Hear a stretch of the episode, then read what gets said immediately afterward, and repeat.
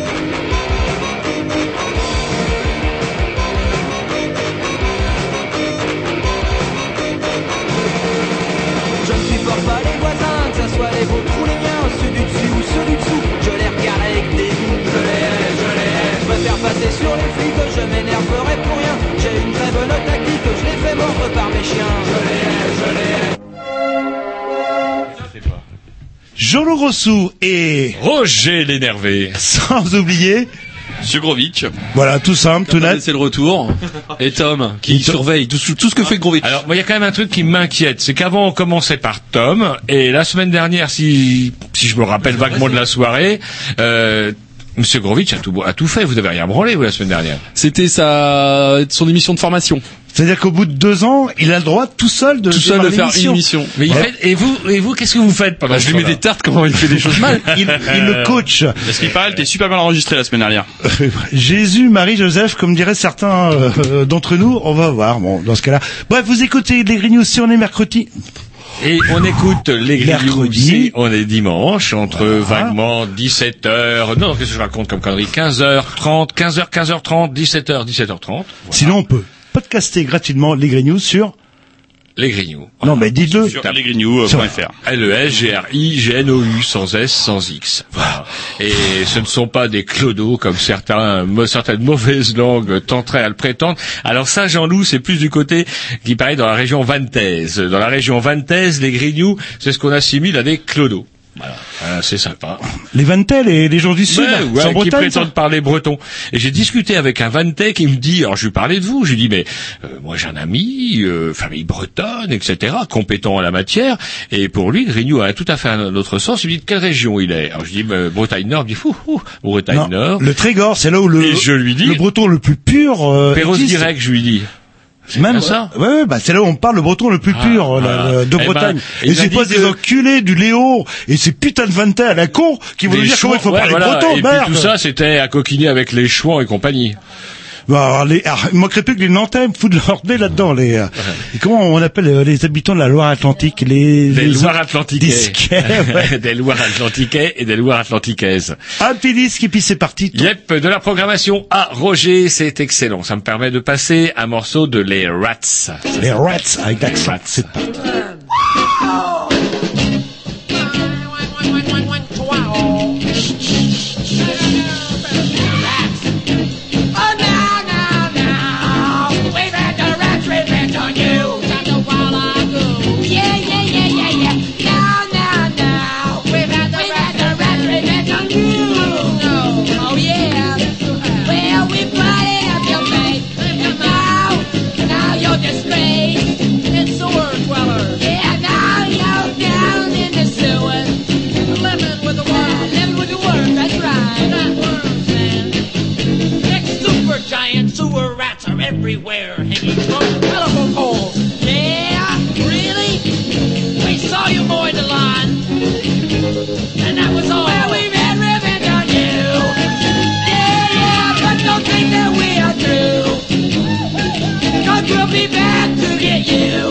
get you again have the Reverend We always get them twice. Part two. It's nice.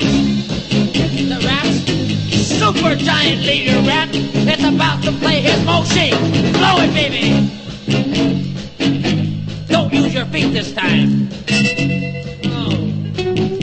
That is all this world. It's in the space. Every time. And the rats are living. Oh, it's rats are living.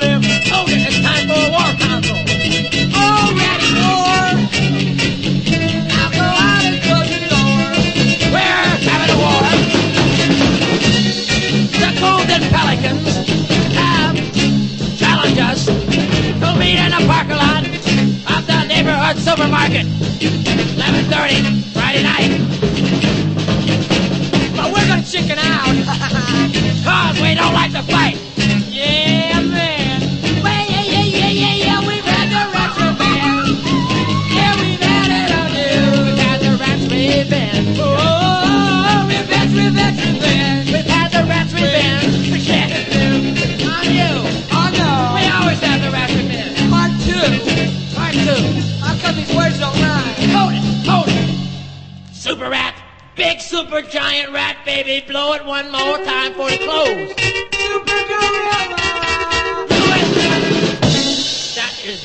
Voilà. Non, euh, Après bonne cette programmation. Bonne mise en matière, vous allez Ah, voir, je vais contre-attaquer tout de suite après la présentation de l'émission que Roger, je vais vous laisser faire. Ouais, ce soir nous recevons toujours dans le cadre des élections présidentielles du 22 avril 2012. C'est facile à dire parce que j'ai j'ai un trac euh, sous les yeux. Avec un personnage bien triste en dessous. Enfin, on en parlera On- peut-être. nous avons reçu successivement les Verts, puis nous avons reçu le Front de gauche, puis nous avons reçu le l'UMP, les jeunes de l'UMP, ça me- La semaine dernière, la oui. semaine dernière, et ce soir, eh ben nous recevons les euh, les, les, les socialistes. Et Le Parti Socialiste. Voilà, et nous ne recevons pas François Hollande ce soir, mais c'est pas plus mal parce que nous on reçoit Indy Saoud. ou Comment je- In Saoud. Saoud. Inde Saoud. Voilà, Indy Saoud.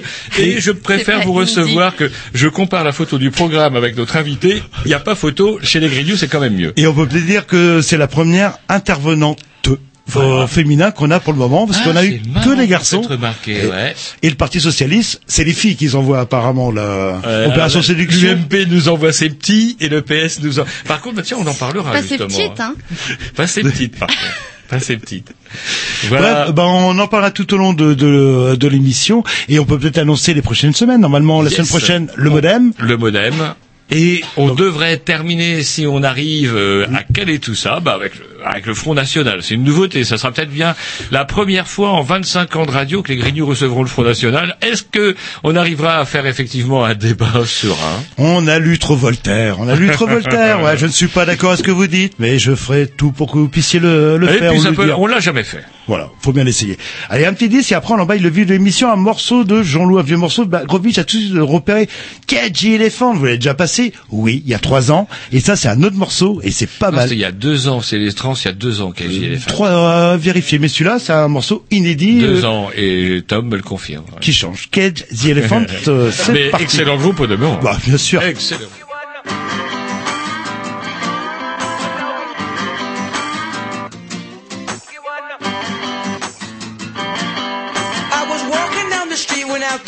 Of my eye I saw a pretty little thing approaching me.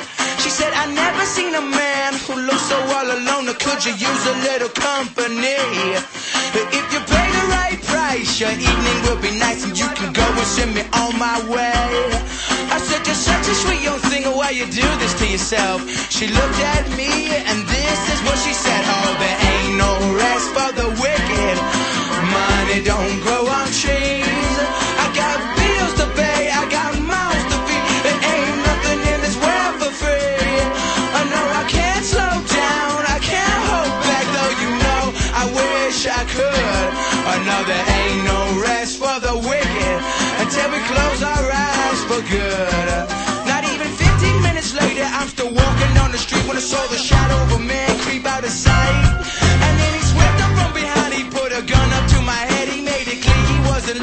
He said, Give me all you got, I want your money, not your life. If you try to make a move, I won't think twice.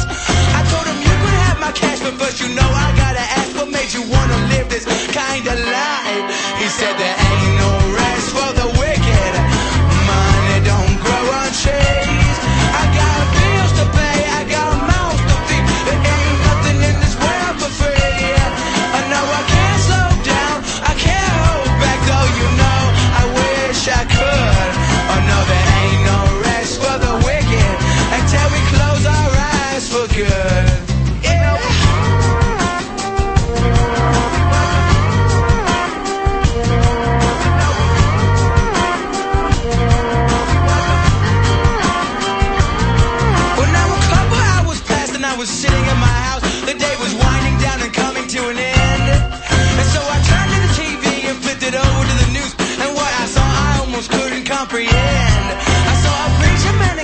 taking money from the church. He stuffed his bank account with righteous dollar bills.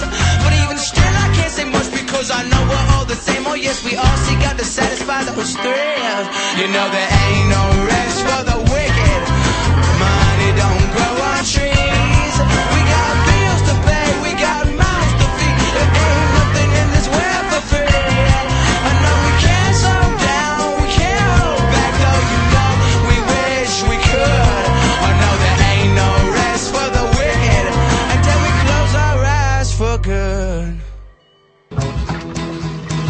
C'est maintenant devenu une habitude, les Grignoux ont en chaque début d'émission et chacun leur tour une rubrique personnelle. C'est ça en fait, tu vois le truc. C'est ça Philou, t'as tout compris, c'est un petit peu entre le clin d'œil, le coup de gueule du moment, mais aussi le détail de la vie trépidante d'un Grignou. C'est ça en fait, tu vois le truc. Maintenant, le problème va être de savoir qui a l'honneur d'ouvrir le micro aujourd'hui. Et ça, euh, c'est pas facile. Attendez, attends, attends, tu me laisses parler, tu me laisses parler. Ah, il est en train de me tirer par la violence, et ça me coûterait. C'est ça en fait, tu vois le truc. Et oui, c'est ça la rubrique perso. Et ce soir, ça sera la rubrique à Roger. Voilà, comme d'habitude. Ce qui m'étonne pas vraiment de vous, Grovitch. Je sais pas pourquoi. Je sais pas non plus. Bah, depuis depuis qu'ils se voient tous les midis le mercredi. euh, Ah, c'est vrai que tous les mercredis, on se fait une bien. petite table, euh, Oui, Grovitch et ça moi. va terminer. restaurants gastronomiques. Et ça va se terminer au Formule 1, c'est quand Ah, non, histoire. on n'a pas le temps. On a une heure. On a Ouais, une heure. ça suffit. Où on mange ou on baise. Grovitch Ça et suffit. Donc du coup, on n'a pas trop le temps. Bah, et comme euh, j'ai pas envie qu'il soit mauvais comme Tom quand il a rien mangé avant de venir à la radio, je préfère que je préfère qu'il mange. Ouais, mais Tom, il pourrait aller au Formule 1 aussi entre midi et deux, sans problème. Ça le détendrait. C'est ce que je fais moi, c'est pour ça que je vais pas avec eux. Alors, moi, j'ai, qu'est-ce qui vous a énervé cette Moi, semaine? je, c'est pas que ça m'a énervé, mais est-ce que vous croyez au mauvais œil? C'est-à-dire la malchance, Ouais, euh, la scoumoune, la la malédiction. manoir, euh, Bah la non. merde dans le pot. Parce que je fréquente un graisseur, un rebouteux et un marabout en même temps. Là. Eh ben, ça tombe bien. Bon, j'en ai pour 1000 euros par Vous mois, mais... euh, vous n'êtes part- sans doute pas Nicolas Sarkozy. Est-ce que vous savez que des staphylocoques dorés ont été découverts dans le spa du Fouquet's? C'est-à-dire que le restaurant où il a pris coutume d'aller fêter ses victoires est tout pourri de staphylocoques dorés. Ça, DSK a dû y passer avant, mais je pense. je sais pas. Non. Mais des staphylocoques dorés ont été décelés le 23 février dernier par le laboratoire d'hygiène de la ville de Paris, qui avait, qui avait été mandaté par l'ARS, l'Agence régionale de la santé. Il ne s'agissait là que d'un contrôle de routine, mais les résultats des analyses biologiques ont démontré la présence de nombreuses colonies de staphylocoques pathogènes, rapporte le journal 20 minutes. À noter que ces bactéries peuvent encore, entre autres, causer des infections cutanées, mais également des furoncles et encore des diarrhées. Non, mais ça se Il trouve, il y a- s'agirait pas seulement qu'il perd des élections, mais en plus qu'il est la chiasse. ça se trouve, il y a des salariés sans papier là qui se baignent dedans pendant que c'est fermé. Là. Il n'y a pas les kilomètres. Et de toute façon, il n'a jamais été dans un spa, Nicolas. Il a été mangé. C'est vrai. Il a peut-être pas, bah, vaut mieux pas essayer le sport. Bah, je sais pas, parce que le lendemain, apparemment, il divorçait. Là, là. C'est bon, pas de chance. Un truc, tiens, drôle ou pas drôle ou carrément surréaliste. Ce sont les euh, les cinq pirates euh, somaliens qui ont été arrêtés et enfin qui ont été capturés et, arrêtés au mois de janvier dans le golfe d'Oman par les troupes de Séoul de Corée du Sud. Parce que vous savez que bah bah ouais, c'est-à-dire que quand on est somalien, qu'on est sur son tas de cailloux et qu'on voit des coffres forts remplis de bidoches ou d'articles divers qui flottent à l'horizon, ça peut donner des envies. Aussi, c'est développé toute une piraterie qui n'existait pas euh, dans les années 70 Qui n'existait 80. plus et qui revient à la mode. Ouais, c'est vrai que c'est une région qui a été toujours un petit peu euh, dangereuse, on va dire. Et là, toutes les marines du monde entier, euh, comment dirais-je, sont à la chasse aux pirates. Et là, bah, c'est les Coréens du Sud qui ont arrêté et inter- intercepté des pirates. Et voilà, pas que nos pirates somaliens se retrouvent en prison. Où ça? En Corée du Sud. Et là, qu'est-ce qu'ils disent il les- fait froid là-bas. Non, hein, vous savez ce qu'ils disent? On n'a jamais été aussi bien de notre vie. On est bien nourri, on est bien logé. On a la télé. on a la télé, c'est quasiment le bonheur. On n'a jamais été aussi bien traité de notre vie. Qu'est-ce qu'on doit penser d'une nouvelle pareille? Mais non, il y a un parallèle. Oui, non, mais c'est, c'est... C'est-à-dire des pauvres malheureux qui, ben voilà, qui sont affrétés par des super pirates. C'est-à-dire que vous avez un peu de thunes. Donc en fait, vous des- allez embaucher des pauvres malheureux pour aller euh, Les 20 ans de braquer un bateau. les 20 ans de tôle qu'ils ont pris va devenir un exemple euh, pour le reste. Il faut se dire, bon, finalement, le but c'est de se faire gauler euh, Ouais. en volant pirater, et de passer euh, le reste jour. ben, c'est ça ou la mort sur un tas de cailloux. Mon Dieu, où, on a, où en sommes-nous arrivés? Allez, une bonne nouvelle, tiens. Une bonne nouvelle. Et après, j'en ai une très mauvaise à vous, à vous annoncer. Alors, est-ce que vous savez quand même que vous fumez, Jean-Loup? Euh, non, euh, oui, un petit peu, oui. Bah, je participe à la solidarité en achetant des cigarettes taxées à 75% Pour l'État. pour la Sécu. Ouais, Est-ce que ça comblera tout ce qu'on va dépenser pour soigner votre cancer? Je n'en sais rien. Mais je vous débrouillerai pour qu'il soit le plus rapide possible. Eh ben justement non, justement non, j'ai une bonne nouvelle pour vous. Fumer tue, mais la pistache peut retarder l'échéance. Selon des épidémiologistes de l'université du Texas, c'est ça qui est bien, c'est qu'il y a toujours des universités américaines qui vous pondent des études qui sont la plutôt pistache. cool. Donc il faut fumer de la pistache. Ce fruit contient une forme de vitamine E, le gamma-tocopherol, qui réduit le risque de cancer du poumon. Mais aussi celui-ci, ce qui vous préoccupe depuis des années, excusez-moi, euh, cher invité, le cancer de la prostate, ainsi que d'autres formes de tumeurs. Après une étude minutieuse sur 36 volontaires, Jean-Loup, les chercheurs, en 36, c'est quand même un panel assez vaste, les chercheurs ont même déterminé la dose optimale à ingérer pour pouvoir bénéficier de cet effet protecteur, 70 grammes par jour. C'est-à-dire que quand vous prenez l'apéro désormais, ce n'est plus cornflakes, c'est Pistache. Ouais, mais c'est plein de gras la pistache. On s'en euh, fout. D'un autre côté quoi. C'est ça le cancer du Et, poumon. et testé sur combien de personnes euh, 36. Ah, ça me rappelle les trucs de pub, souvent pour les filles. euh, voilà, avec euh, cette crème de maquillage anti-vieillissement, vous allez voir 97% des euh, des gens, euh, ou plutôt des utilisatrices conquises, quand vous regardez en tout petit, c'est marqué testé sur 17 personnes pendant 15 jours. Et ces gens-là, évidemment, étant rémunérés par la boîte euh, euh, qui fait ces fameux tests, euh, vont pas dire que c'est de la merde. Sinon, on va pas de reprise pour le suivant. Euh, oh, moi, j'avais un petit truc un petit peu désolant, même alarmant. euh, et on va peut-être euh, rentrer un peu, on va euh, tout à l'heure dans le vif du sujet, avec une déclaration que François Hollande a fait, parce qu'il allait taxer les riches. C'est-à-dire que dès qu'on gagne plus d'un million d'euros par pas par. Par- alors, ça a été assez en confus. Ça a été assez confus. Ça fait partie des questions qui fâchent d'ailleurs. Euh, bref, euh, allez-y, continuez. eh ben, les gens seront taxés à 75%. Et euh, je sais plus quel euh, entraîneur ou hein. directeur euh, d'un club sportif en disant c'est la mort du foot français. On va voir, euh, c'est-à-dire que les ligues, la Ligue 1 du foot français, si j'ai bien compris, si François Hollande passe, bah ça va être l'équivalent de- d'un CFA euh, normalement aujourd'hui, où les gens vont être Centre payés. de euh, formation des deux, apprentis. ouais, le- euh, non, c'est aussi un- une section dans, dans le foot, mais bon, les gens là, ils gagnent deux ou trois mille euros par mois, ou souvent ils gagnent rien du tout, ils sont embauchés euh, chez le sponsor euh, du coin, les boîtes de Ledoux, ou les porcheries euh, euh, ou les abattoirs locaux, euh, et comme ça ils parlent le nom euh, de euh, du sponsor sponsor sur le. ouais. Mais euh, ça, c'est vrai, c'est inquiétant parce que qui sait, Canal Plus va perdre du pognon parce que qui sait qui va s'intéresser à la Ligue 1 de foot si François Hollande passe euh, au gouvernement? Enfin, Je vous dirais, des choses qui vont pas. Canal Plus, pour, en ce qui concerne Canal Plus, c'est un peu baisé parce que une chaîne, une chaîne Al Jazeera, a déjà acheté tous les droits de retransmission, donc déjà ils l'ont dans le cul. Quelle erreur, quoi. Quelle erreur. Et euh, pour le reste, il faut quand même rappeler que la plupart des, des joueurs de foot français qui sont euh, justement qui risqueraient d'être assujettis à cette fameuse taxe sont déjà à l'étranger. Qui Ribéry, qui Anelka, qui gagne déjà un million d'euros par an chez nos amis camarades communistes Par an chinois. Par mois, pardon. oui, excusez-moi, pardon. excusez-moi. Vous le dévalorisez quand même. là. Donc un million d'euros par mois sont déjà à l'étranger. Donc du coup, effectivement, euh, cette taxe-là. euh, Et comme dirait Mélenchon aussi, ces gens-là, même, à la- ils gagnent beaucoup, mais ils doivent sûrement créer énormément d'emplois. euh, Certainement. Bah, à part euh, leurs agents, éventuellement la famille, quelques prostituées, enfin quelques prostituées, des prostituées, on va dire. Bon, bah finalement, tout le reste, euh, c'est en bourse et c'est- ça spécule, quoi, là, sec. Ça fait deux fois que vous citez Mélenchon ce soir. C'est vrai? Ouais. Et vous me faites peur, moi je fais une mélanchite, ouais.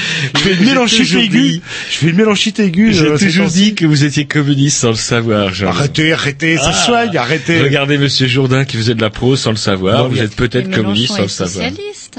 Bah, ex- Il a été socialiste. Non, mais c'est pas forcément euh, Mélenchon. Et là parce- maintenant il est allié aux communistes. C'est vrai que dans le front de gauche, on retrouve des, ah, des, des Des communistes, communistes. et je suis, euh, normalement, je suis allergique, euh, je vais faire une, une poussée de bouton, ou un- Ouais, ouais, apparemment, vos, comment dirais-je, vos défenses immunitaires vous font défaut. Un petit X c'est parti.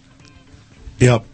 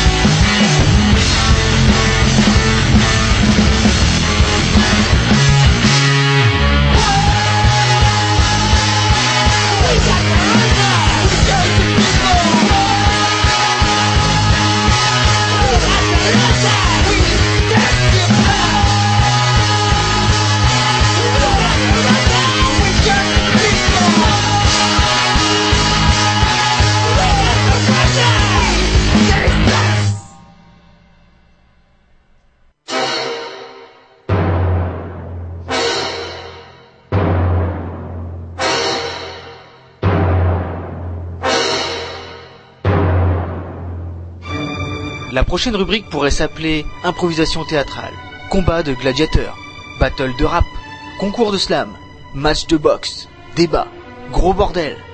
Peu importe finalement, car nos grignoux ont appelé ça l'arène des grignoux.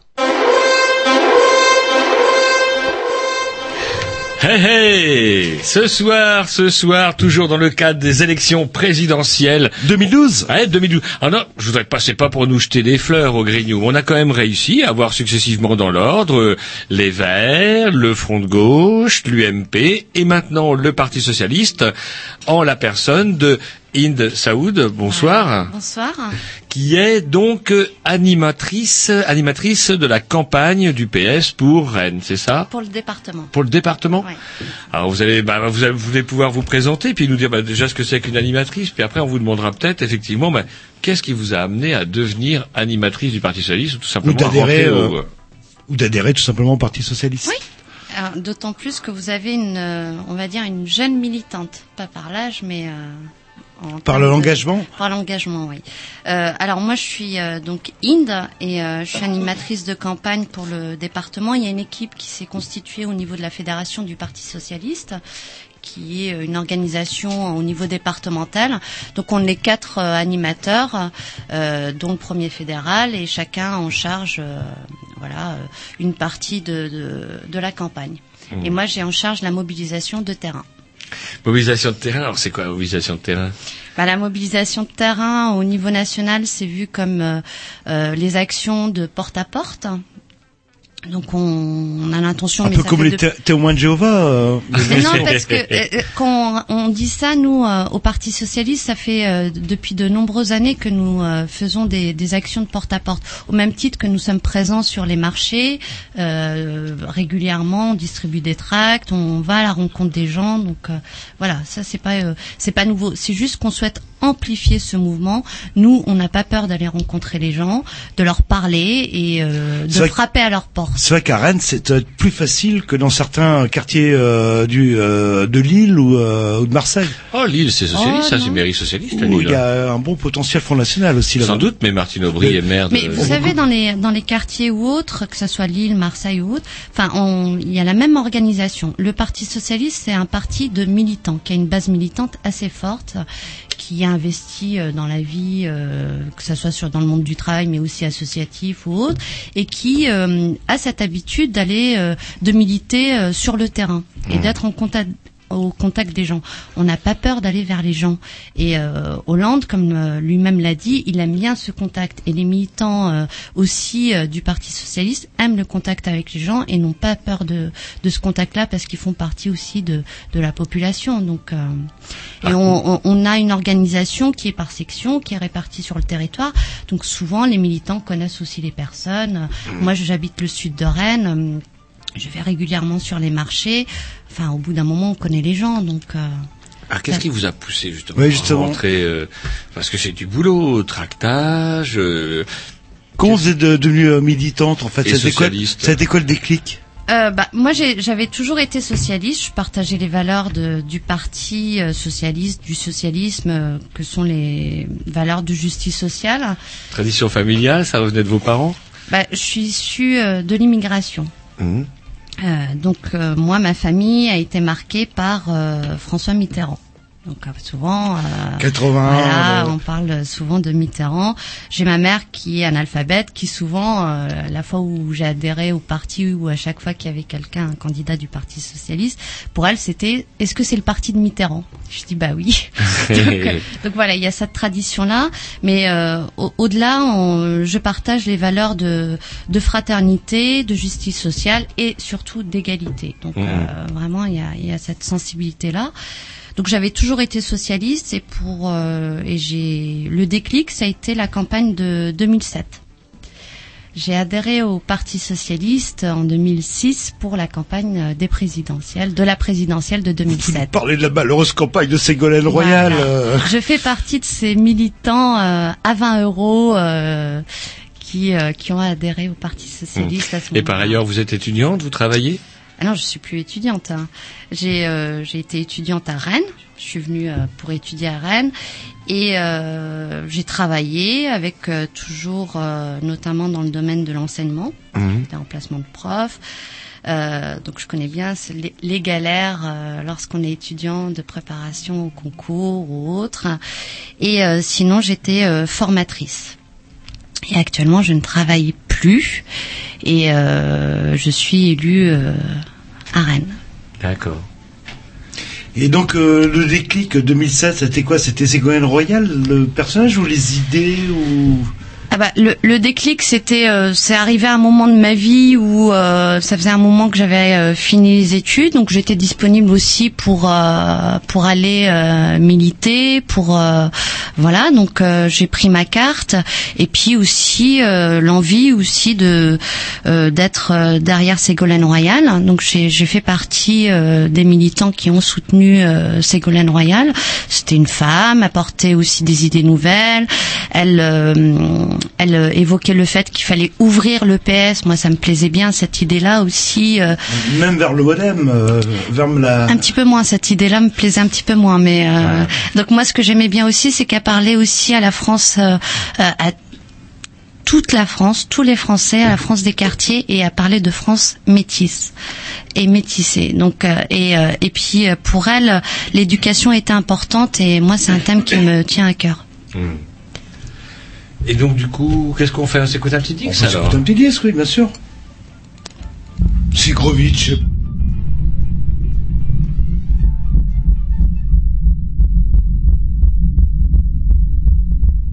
Keyhole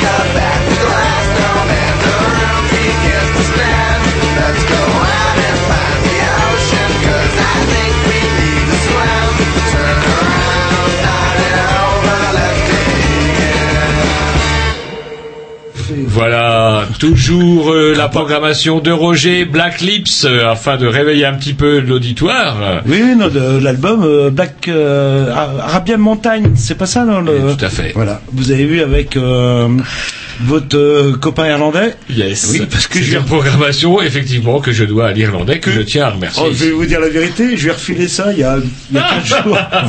Mais au moins, il a bon goût. Ça, je vais sûr. régler ça avec l'Irlandais. Bref, nous recevons toujours Inde Saoud, euh, animatrice donc du Parti socialiste.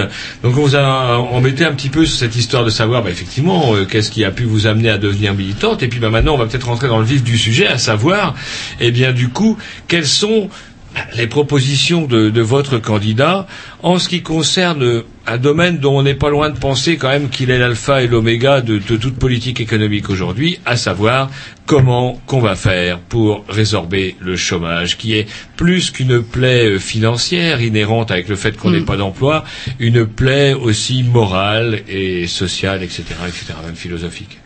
Ah, je, je partage complètement le, constat. Alors, euh, il est vrai que donc euh, François Hollande euh, déjà a 60 engagements, donc que j'ai amené là et que euh, les militants distribuent euh, sur euh, sur les marchés. Et François Hollande a, a lancé sa campagne quand même avec un premier thème qui était celui de de la jeunesse et notamment avec ce fameux contrat de génération et a mis tout de suite au, au cœur de la campagne cette question du chômage des jeunes et des seniors dès le début de la campagne. Euh, donc euh, et puis après, il euh, l'idée pour en tout cas qu'évoque François Hollande, c'est de dire qu'aujourd'hui il faut qu'il y ait de la croissance.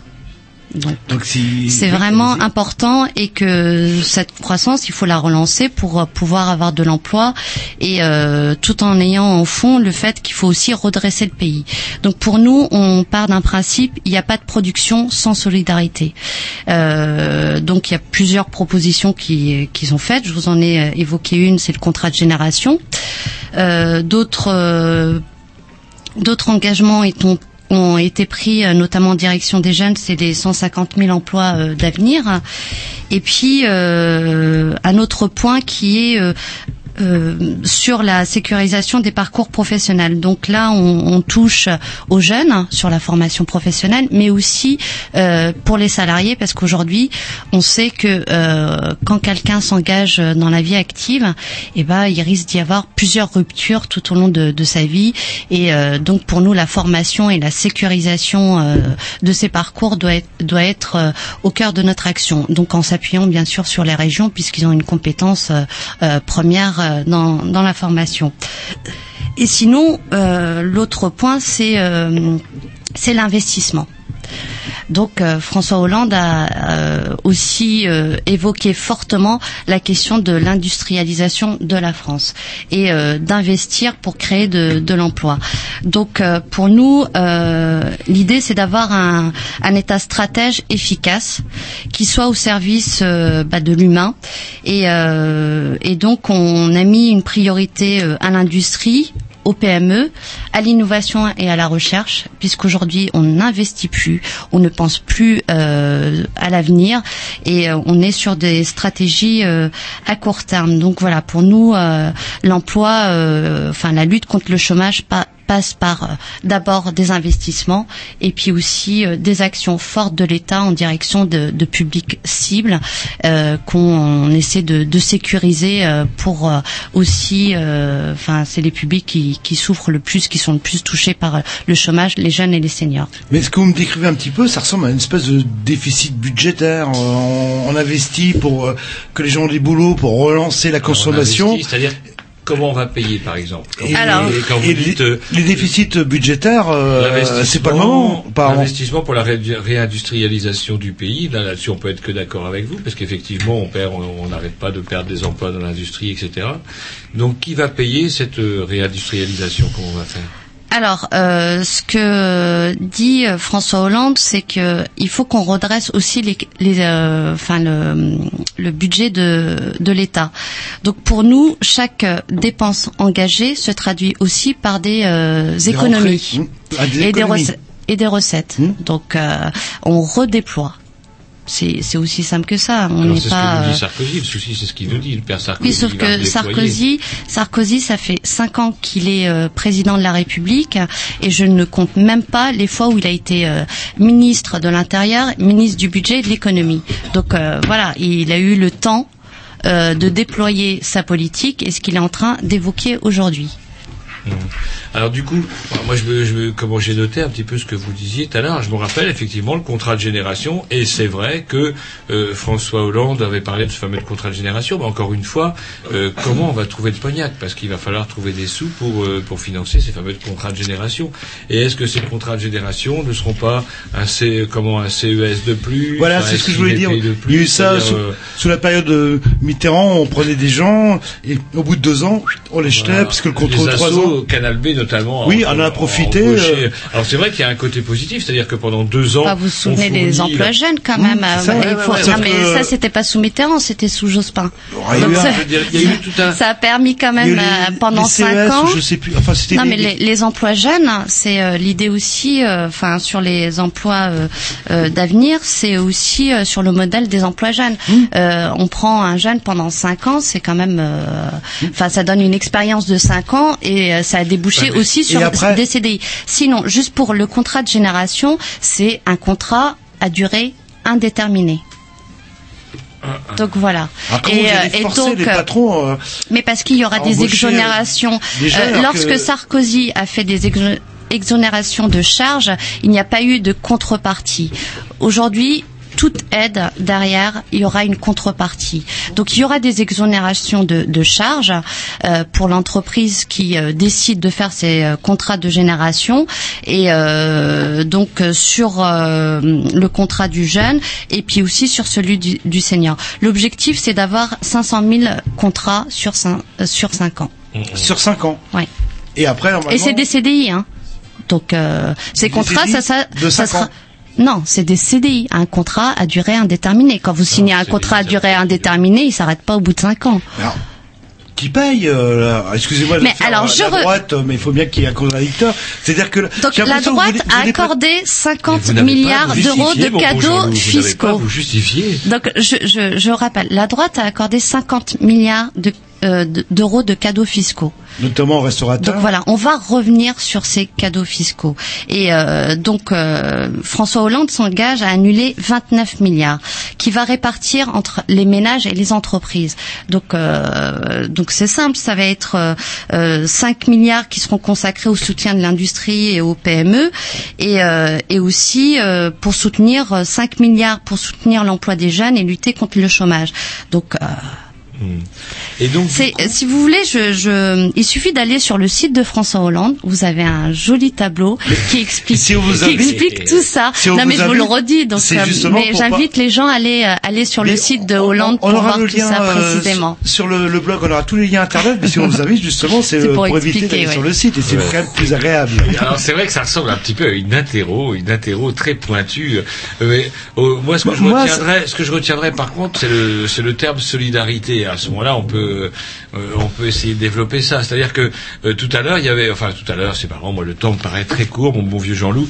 Mais la semaine dernière, notre invité de l'UMP, lui, sa solution euh, pour la formation des jeunes, leur intégration dans le dans le monde du travail, c'était l'apprentissage. Ah, putain, c'est je je je, je l'ai noté. Alors, et l'apprentissage. Alors là, Oui, bah, est-ce que ah, l'apprentissage a une vision Est-ce que le quel est la- le, le- Est-ce que c'est un complément ou est-ce que c'est la solution parce que euh, euh, pour l'UMP, c'était le La l'alpha- solution. la- L'alpha et l'oméga, c'était effectivement qu'on puisse employer deux ans les gens à 600 balles par mois, euh, par exemple, apprenti boulangère. Bonjour madame, une baguette de 12. euh, au revoir madame. Ah non, mais attendez, l'apprentissage, c'est pas, un- c'est pas un contrat. euh, Enfin. euh, Enfin, on est là pour former euh, des jeunes, pour leur donner un niveau de, de qualification avec euh, un diplôme à la fin, donc pour que euh, plus tard ils aient un, enfin, ils s'insèrent euh, de manière durable et euh, de qualité dans un emploi. Enfin voilà, c'est, euh, il fait partie, l'apprentissage fait partie de la formation. Est-ce qu'il n'y aurait pas besoin d'un contrôle? Parce que les apprentis coiffeuses qui passent le balai, qui font les shampoings, et qui passent leur CAP, je rappelle CAP, hein, c'est le bas de gamme tous les niveaux. Euh, Ah euh, bon, bah, c'est- bien, ils ont leur CAP, en shampoing, ils ont 20 sur 20, mais ils ont jamais touché les cheveux, ou l'apprenti... Euh, euh, Enfin, je sais pas. Le, apparemment, le Parti socialiste a l'air assez proche, euh, comme quoi la euh, de l'UMP, dans le sens où euh, euh, l'alternance, enfin ce qu'on appelle la- ce qu'on appelle aujourd'hui l'alternance, c'est-à-dire l'apprentissage, est une solution. Enfin, non. Ce qui, on n'est pas proche de l'UMP là-dessus. Euh, déjà, pour nous, l'apprentissage et euh, la formation professionnelle relèvent d'une euh, de la compétence, euh, notamment des régions. Et lorsqu'on décide aussi de donner plus de de pouvoir euh, dans le cadre de la décentralisation aux régions pour mener à bien les politiques qui mènent, parce qu'ils sont en proximité euh, aussi euh, avec les institutions, les habitants, et en, en les confortant dans ce domaine-là, c'est aussi permettre, et je, je vois la région Bretagne, on a amélioré le statut des apprentis Vous dans la prise en charge. On a amélioré aussi dans le cadre des négociations avec les, les CFA, donc euh, les centres de formation des apprentis, euh, la prise en charge de, de, chez, de ces jeunes pour qu'il y ait aussi euh, une formation de qualité Une vraie formation, un une vrai vraie sur les formation. Voilà. Je Il y a, il y a aussi en- les Bretagne- partenariats, les échanges et les partenariats avec les entreprises, puisque aussi euh, il y a des négociations avec les entreprises qui euh, sont euh, en tension aussi, puisque on essaie euh, tout il y a tout un échange euh, avec les entreprises pour leur dire mais en même temps aujourd'hui si les jeunes n'ont pas envie de rentrer dans certaines filières c'est parce que vous leur donnez pas euh, les euh, enfin euh, derrière les conditions de, de travail euh, d'études pour qu'ils euh, aient envie d'intégrer ces filières là donc tout ça ça, ça rentre dans la euh, dans dans une logique de, de concertation d'échange pour le bien de nos jeunes. Et sur l'alternance ce n'est pas que l'apprentissage. Vous avez Ouais, non, aussi c'est les contrats de professionnalisation qui relèvent de, de Pôle emploi. Donc euh, voilà. Mais c'est vrai qu'en Bretagne, on peut toujours faire des apprentissages ou des CAP ramasseurs de tomates. Ou ramasseur de cocos de pampol. qui- Il faut deux ans hein, quand même pour savoir faut- ramasser les tomates et des cocos de pampol. Et au bout de deux ans, le mec, il est à son diplôme de ramasseur de cocos de pampol ou de tomates. Et puis, moi, moi je suis patron, je prends d'autres apprentis. euh, ça me coûte, je crois, 80 euros par mois, vu qu'on enlève les déductions fiscales, les aides fiscales. Aujourd'hui- Et après, j'arrête sur l'apprentissage, je vous promets, je vous jure. C'est un peu de ma faute aussi, j'aurais Oui, oui, mais au moins, c'est fait. Non, aujourd'hui, on se bat quand même pour qu'il y ait un apprentissage de qualité avec euh, un diplôme qui soit reconnu et de qualité. Donc voilà. Non, mais donc, C'est euh, c'est euh, derrière. Oui, il y a il y a c'est pas euh, derrière un, un, un contrôle. Je sais pas ce que vous mettez derrière ce terme-là. On est dans côté. une logique. On est dans une logique de travailler ensemble et on est dans une région où quand même on a une on va dire une tradition du faire ensemble et pour le bien aussi des, des citoyens. Donc euh, et, et pour l'instant, ça fonctionne aussi. Quand vous regardez les chiffres en Bretagne, on est quand même dans une région qui a fait euh, euh, oui, mais qui a fait un, un, un bond économique par rapport euh, à ce qu'elle était dans les années euh, 60 Ah, merci. et, aujourd'hui et, aujourd'hui euh, non mais D'autres domaines aussi, l'agroalimentaire, à Mm. quel prix aussi et, là aussi, on travaille, on aussi. travaille euh, sur même sur le, le champ de l'agro- l'agroalimentaire. On travaille aussi avec euh, ces entreprises pour qu'il y ait euh, de meilleures conditions de travail. Et aussi, on conditionne certaines aides. Donc, il faut pas. Enfin, euh, là aussi, il y a certaines aides qui sont conditionnées aux conditions de travail. On va peut-être, comment dirais-je, mettre, Mettre un petit disque. euh, pour recentrer le débat et puis on va poser une question à peu près, un peu plus précise, là, justement, concernant, ben, je sais pas, tiens, la fonction publique, par exemple. La fiscalité Euh, aussi, et euh, La fiscalité, comme vous voulez. Et le modèle allemand. Un petit disque en programmation à Jean-Loup, je crois. Non, c'est Skip the Use, c'est parti, excellent groupe français lillois qui vient de sortir un dernier album, c'est excellent, c'est Skip the Use, c'est parti. Putain, vous me posez.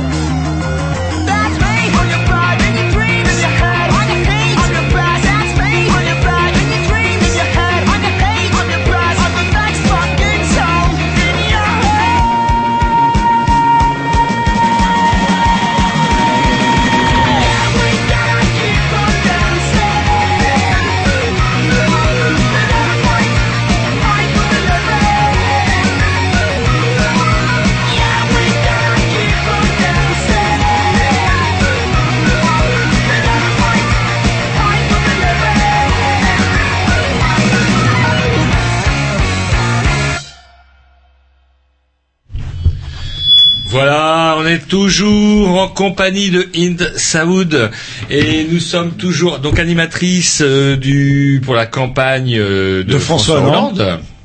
Dis pas de bêtises. Voilà. Ah oui, Voilà. ça vous n'a pas changé depuis peu. tout à hein. l'heure. Vous, vous m'avez confié, vous m'avez confié un track et je ne peux pas m'empêcher d'y faire des moustaches. Oui, je vois ça. ouais. C'est comme sur les programmes télé. il a- Moi, si on me donne quelqu'un, je ne peux pas Je, m'empêcher de je trouve que ça lui va très bien. Bah, Hein, je sais pas. Ouais.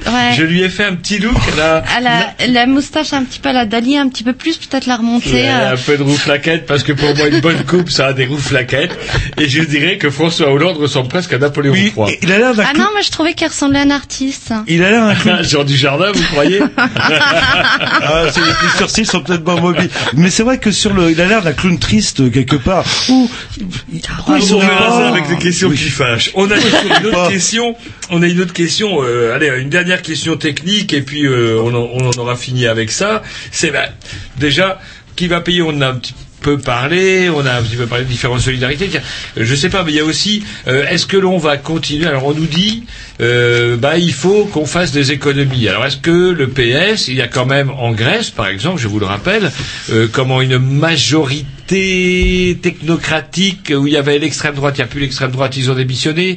Il reste des gens de droite et du PS qui font subir euh, au peuple grec une, comment dirais-je, une cure d'austérité totalement délirante qui fait qu'à terme, euh, la Grèce est incapable de se relever. Alors, est-ce que c'est ça qui nous attend aussi avec le PS Euh, Je ne sais pas, moi. Est-ce que, ou non, de, bah, il faut s'en sortir, il faut s'en sortir, est-ce que le PS sera capable de nous réduire notre salaire minimum à 650 euros? Par mois Mais ça va pas ou quoi? Non mais euh, sûr. attendez. Dans le période électorale, Roger. Oui, bien sûr, on va le faire, mais Je m'interroge, élu. je m'interroge, j'ai deux Non, enfants, mais attendez. toucher 650 les- euh, comme je vous ai dit, les- euh, aussi un des objectifs qui est dans le cadre de la justice, c'est aussi de relancer le pouvoir d'achat des Français. Et lorsqu'on dit on va revoir aussi la fiscalité, c'est tout à l'heure vous demandiez qui va payer. Yep. Oui, je crois que c'est la question de base. Je aussi. crois que François Hollande a toujours été clair là-dessus. C'est on revoit, on refait une réforme fiscale et on, on fait une, euh, une fiscalité qui soit juste. Et les joueurs de Donc, foot, euh, ils vont jouer en Angleterre. euh, mais non, enfin, mais non, ils jouent déjà en Angleterre. Enfin, Ils le monde de, Chine. de, de, de- du foot, c'est, enfin, Oui, mais ceux qui viennent du tiers-monde, au moins, ils avaient le... Non mais attendez, quand ils jouent chez nous, quand ils jouent chez nous, ça- vous avez vu la tôle qu'on a pris en Afrique du Sud, vous voulez que je vous le rappelle? Donc, dans, lorsqu'on je dis de la, la production euh, avec la solidarité, c'est derrière aussi on, on revoit les droits des travailleurs. Donc pour garantir aussi le, le- leur pouvoir d'achat, en dehors des conditions de travail, puisqu'il y aura une conférence euh, nationale euh, sur euh, sur les salaires qui va être organisée par François Hollande dès qu'il sera élu. Donc là-dessus, pour nous, il est hors de question de baisser le pouvoir d'achat des Français puisque ça fait partie aussi de la de la relance économique. hein. Donc lorsque François Hollande cible les privilégiés que Sarkozy a, euh, on va dire, euh, privilégiés. Donc euh, là-dessus, nous on va revenir là-dessus. Mais est-ce que vous n'avez pas peur que certains euh, soutiens de François Hollande, des artistes, des joueurs de foot, etc., finalement se disent euh, Oh ouais François, François, oh calme-toi là, là. n'oublie pas qu'on te soutient. Moi, je crois dans euh, l'esprit et les valeurs de solidarité de ces artistes-là qui soutiennent François Hollande. Un, un. Alors c'est vrai qu'il y a, Il y a des gens, ils sont prêts à payer. Hein. C'est, euh, il pas- Johnny Non, mais il y a de Et l'hypocrisie. il y en a d'autres pas. Donc, Il y a de euh, l'hypocrisie, je veux dire, moi, quand on j'entends choisit parler, ses amis, euh, hein. quand j'entends parler de l'équipe de France de tennis, par exemple, il n'y a pas un seul de, de de- parmi les mieux classés des joueurs de tennis français qui payent ses impôts en France. Ils sont tous, euh, comment dirais-je, euh, ils sont contre- tous domiciliés en Suisse. Et par contre, ils représentent la France officiellement et même ils pleurent des fois. Est-ce qu'on pourrait ne pas, euh, est-ce qu'on pourrait ne pas effectivement dire, bah voilà, vous pourrez être dans l'équipe de France quand vous paierez vos impôts en France. Est-ce que c'est dans le programme de, de Hollande Ça paraît? Alors c'est vrai que c'est pointu, mais est-ce que ce genre d'idée euh, paraîtrait complètement, euh, comment dirais-je, euh, hérétique euh, au sein du PS, à savoir, eh ben tiens, si on veut faire partie de l'équipe de France de football, on doit jouer dans un club français? Oh non, on n'est pas. Enfin, C'est pointu. là-dessus. Il faudrait euh, lui demander. hein. Allez demander à J'ai- François. j'ai- Faites remonter. On est dans une logique. euh, Par exemple, lorsque François Hollande a, a, a fait sa proposition là de de, de 75% là de taxer les, les revenus au-delà de euh, c'est un million euh, de les taxer à 75%. Euh, il y a eu tout un levé de bouclier de Nicolas Sarkozy, euh, le candidat du peuple, hein, qui euh, qui euh, disait euh, ça va être la chasse aux sorcières, euh, tout ça. On n'est pas du tout dans cette logique-là. Euh, pour nous, euh, il n'est pas question de, de cibler des catégories de personnes, euh, de diviser les gens et, euh, et euh, pour nous, on est dans une logique de cohésion nationale pour euh, et on réaffirme le fait que tout le monde devra faire des efforts, sauf que certains devront faire plus que d'autres. Et c'est ceux qui ont le plus de moyens. Et que ça fait depuis plus de cinq ans qu'on fragilise toujours les mêmes personnes et qu'on demande les euh, toujours aux mêmes classes, donc les classes moyennes et aux classes populaires, de faire l'effort. Et aujourd'hui, on nous impose euh, la, la TVA sociale. On sait très bien qui euh, qui va devoir la supporter. Non, il paraît Donc on n'est vraiment pas dans ce il dans que les cette. euh, commerçants vont jouer le jeu et ils vont en prendre sur leurs frais à eux pour les, pas- les industriels aussi vont jouer le jeu. Tout le monde va jouer le jeu. Ben, ce et c'est ce bien ça. Plus il y aura de TVA, moins vous paierez cher. Mais l'objectif, c'est pas euh, de, de montrer du doigt euh, les riches en disant regardez, euh, ils sont euh, pas euh, patriotes. euh. non, non, c'est euh, c'est euh, vraiment de de faire contribuer euh, les, Français à hauteur de leurs revenus et de manière équitable. Parce que lorsqu'on regarde les impôts euh, enfin au niveau euh, d'un point de vue proportionnel certains payent plus que d'autres. Et euh, c'est pas forcément ceux qui doivent payer le plus qu'ils font Mais vous allez quand même taper dans les classes moyennes. Le... Pas avec un million, euh, pas avec cette taxe-là. Non, oui, non. non, mais entre, euh, il y a 14 tranches. Je peux vous dire que dans les, c'est ça, hein, 14 tranches fiscales. euh, et souvent que ce soit euh, la droite ou la gauche, c'est les classes moyennes, euh, dont je fais partie, euh, qui morflent en fait euh, Ouais, quelque classe part. moyenne, c'est un concept assez vaste. Oui, hein, assez vaste, Bah, et euh, Pour l'UMP, vous faites partie Bah, des classes moyennes. Les des classes moyennes, c'est ceux qui, gagnent pas le SMIC pour résumer, quoi. le- et euh, c'est ceux qui consomment en général. Et écoutez, moi je fais partie aussi de ces euh, classes moyennes, comme vous dites. Donc vous Oh, ça a l'air péjoratif, hein, Mais non, mais comme vous dites, dites, vous dites, mais comme Oh vous là dites, là. je vous dis, moi aussi j'en fais partie, et je suis prête à euh, participer à l'effort aussi national. Derrière, je sais aussi ce que ça va apporter. Moi, je suis pas contre l'impôt. L'impôt, ça sert à avoir des services publics, ça sert à avoir aussi euh, aujourd'hui euh, accès euh, à des services publics de la santé, de l'éducation. Si routes, derrière, des voilà, si derrière on a un service public de qualité, je suis prête à à payer, payer un peu des plus impôts. cher, quoi. Là, Oui. ça vous co- coûtera moins cher qu'une nounou, ou, euh, si vous avez Sachant une garderie qu'on à, sait que à côté de vous. l'impôt sur le revenu, qui est à mon sens l'impôt le plus juste, puisqu'il est effectivement sur le revenu, qui est beaucoup plus juste que la TVA, que tout le monde paye, quel que soit son revenu. hein. Qu'on soit vous joueur de foot ou Bah ouais, RMiste. que vous achetez votre baguette de pain, euh, la TVA, vous la payez pareil, de la même manière que vous soyez riche ou pauvre. Alors que l'impôt sur le revenu, et qui lui Ouais. est un impôt beaucoup plus équitable, rapporte de moins en moins. Est-ce qu'il est prévu qu'effectivement, bah, l'impôt sur le revenu euh, bah, soit plus efficace, tout simplement, puisque c'est celui-là qui doit être euh, important. Oui, il est, euh, il est prévu de, de réformer cet impôt-là et de réformer la CSG.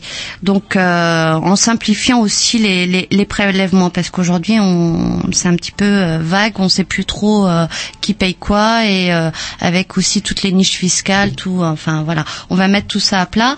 Euh, l'autre projet, c'est l'autre engagement, c'est de faire aussi payer les, les revenus du, du capital. Donc, voilà, on va vraiment. il y a une proposition du- d'une réforme fiscale juste, en ciblant bien sûr les les plus aisés qui ont bénéficié euh, de, enfin, de, de réformes fiscales. N'oublions pas le bouclier fiscal, même si on est revenu dessus. Personne n'est euh, revenu en enfin, France. euh, Finalement, non, ben non. restés en Suisse. Et, et hein. même Donc, si oui, à un moment. Nicolas Sarkozy avait pensé euh, supprimer l'ISF. Enfin, il n'a pas osé aller jusqu'au bout, mais euh, il l'a, euh, il l'a, il l'a allégé. Euh, donc, donc voilà. Après, il y aura des, mo- des modes de répartition aussi plus justes qui toucheront aussi les classes moyennes, parce que là aussi on est sur. il faut revoir aussi les modes de répartition des, des aides. Donc ça va être sur l'allocation de, de rentrée pour pour les parents et les élèves. sur le quotient familial également, sur le nombre d'enfants. Oui, alors là aussi c'était euh, c'était de, de remettre un petit peu euh, d'ordre sur le quotient familial. Il y a eu euh, un moment ça avait été euh, évoqué, mais bien Parce qu'il faut sûr. savoir quand même, si je dis pas de bêtises, qu'à l'heure actuelle, que vous soyez riche ou pauvre, vous touchez le même, toujours le même montant d'allocation familiale. il sera il, il sera plus juste. Donc on, on va euh, baisser le plafond pour les ménages les plus aisés. aisés. Et Donc vous- ça va toucher euh, 5% des foyers fiscaux. Et pour les primes de, de rentrée scolaire, c'est ça que vous Oui. évoquiez euh, Non, non, non. Les, les ah, allocations juste avant familiales. hein. Non, mais juste avant. Si vous ça va être 10 000 augmenté de euros ou 25%. 5 000, Ce sera pas les mêmes. Mais euh, la rentrée scolaire aussi, euh, je sais plus quel député de droite avait dit, euh, au lieu de donner de l'argent aux familles euh, pour qu'ils achètent des écrans plats et compagnie, c'est vrai qu'il y a toujours un pic euh, Mais c'est euh, un dans les- mépris total dans des les gens. supermarchés, euh, dans les supermarchés, le mois de septembre, la prime de rentrée est très appréciée, euh, surtout pour acheter euh, euh, les, les, les télés, etc. Euh, Il parlait justement sous forme de bon, c'est-à-dire que c'est pas la supprimer, c'est-à-dire que avec ce bon-là, j'achète ou des vêtements ou des cartables, mais j'achète pas un écran plat. Non mais moi je franchement je, je trouve que c'est un mépris total des gens. Mais vraiment un mépris total des gens et de leurs conditions de vie. Et ça veut dire que cette personne-là est complètement déconnectée de la réalité. Et euh, lorsque dernièrement il y a eu un article euh, euh, du Monde sur euh, les permanences d'élus et euh, pour être aussi élu à la ville de Rennes et pour tenir des permanences, on voit des gens qui qui arrivent aujourd'hui qui sont à bout. On a des travailleurs pauvres, des personnes qui n'arrivent plus à joindre euh, les deux bouts. Euh, donc voilà, et, et, et cette personne-là devrait, enfin moi je l'inviterais à tenir des permanences, à aller euh, vers les à- vers les gens, à parler avec elles, et puis aussi à les accompagner. Moi, je crois pas du tout que les gens utilisent l'allocation de rentrée Ma question, pour euh, pour acheter des télés. Est-ce qu'il, est, euh, au lieu de donner de l'argent, est-ce qu'il est peut-être pas plus pratique de donner des dons fait un peu parfois le conseil euh, Avec voilà, pour acheter hein. des, des produits Ouais, précis les- par exemple, les, les chèques livres, Livres ne les permettent chèques pas d'acheter livres ne des- permettent pas d'acheter des, des iPads. Mais il y a- euh, pourquoi il y a toujours cette suspicion non, non, mais envers là- les les les euh, enfin Là, je crois que c'est pas un problème envers les classes populaires. Non mais si parce que ça veut dire on fait pas confiance euh, euh, dans les On personnes. fait pas confiance aux riches non plus pour euh, comment donner non non à moi je, je on connaît, on a les données, on a vu euh, comment le pouvoir d'achat a baissé, on Ça, a vu comment clair. les gens souffrent. Alors arriver à dire euh, ah bah oui mais les gens euh, vont aller s'acheter un écran plat, ça je n'y crois pas. Non, non, mais ça c'est clair. Je pense ce que, les parents aiment aussi leurs que enfants veut dire- et qu'il y a une pression à la rentrée quand même pour euh, Avoir un écran plat ah oui, bah oui, de la part des Pour- enfants, bien pour sûr, regarder- pour, Non, aller à l'école avec leur. Non, mais ce que je veux dire, Jean-Loup, c'est que comment, effectivement, l'aide pourrait être, comment dirais-je, l'aide n'est pas forcément, est-ce qu'on a toujours forcément besoin que l'aide soit, euh, claque du cash comme ça et effectivement euh, Sont pas parce cadrés, que tout il se trouve que si Jean-Loup dit ça c'est que bah, on connaît un petit peu la situation du fait de, de notre de nos formations professionnelles de nos travaux. Et du coup euh, effectivement euh, plutôt que de donner du cash qui risque de disparaître euh, mais pas forcément si c'est- on n'a jamais dit que cette aide là disparaissait euh, comment dirais-je à 100% Donner- à 50 ou à d'encadrer 40% en donnant de mais euh, de dire bah tiens voilà euh, un chèque livre on est effectivement sûr que le gamin ait des livres parce que c'est ça aussi le, le moyen de s'élever. C'est pas forcément euh, d'avoir du pognon c'est aussi euh, des, des putains de livres. Oui, non, mais euh, vous pouvez le, le proposer. C'est Parce juste que- que, moi, j'ai, je, je garde cette confiance dans dans les personnes. Et euh, je pense pas qu'aujourd'hui euh, l'allo- l'allocation de, de rentrée scolaire soit utilisée euh, pour euh, pour acheter euh, un écran plat ou, ou autre. On peut pas Donc euh, sûr. là-dessus, euh, euh, moi, je veux quand même rappeler que la France compte près de 2,5 millions d'enfants pauvres. Donc voilà. On va écouter un petit disque et on continue nos- notre conversation. alors de la programmation à Roger si je ne dis pas de bêtises je ne dis pas de bêtises C'est The. Land Price Non, c'est plus la programmation Agrovitch là. Oh, putain ça va chier. C'est Ah parti. bah non, là c'est ça va pas chier, ça va être tout tranquillou. tranquillou c'est quoi ces conneries?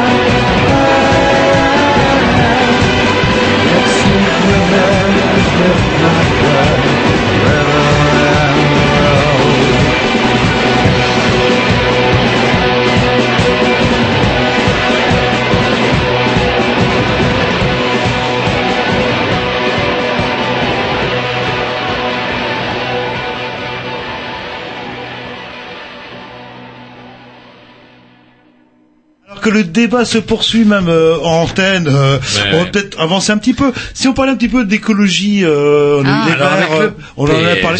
Alors, une question, on pourrait même embrayer tout de suite. Moi, j'ai une question un peu qui fâche, c'est-à-dire Ah. que la campagne de François Hollande, alors euh, avait quand même fort mal démarré, avec toute une cacophonie, avec les Verts, on accorde sur qui, on accorde sur quoi, dont pour résumer, il en est sorti quoi? Les Verts ont vendu leur cul en échange de certaines circonscriptions. C'est un peu ça. Et, je- et vous, socialistes, Et vous du devez coup- vous en mordre les doigts parce qu'ils sont à quoi? Un, un, à un 2%, et demi? 2%, 2%. et les Verts ont perdu tout leur crédit effectivement parce que bah est-ce que les, les Verts n'ont pas un petit peu négocié trop tôt?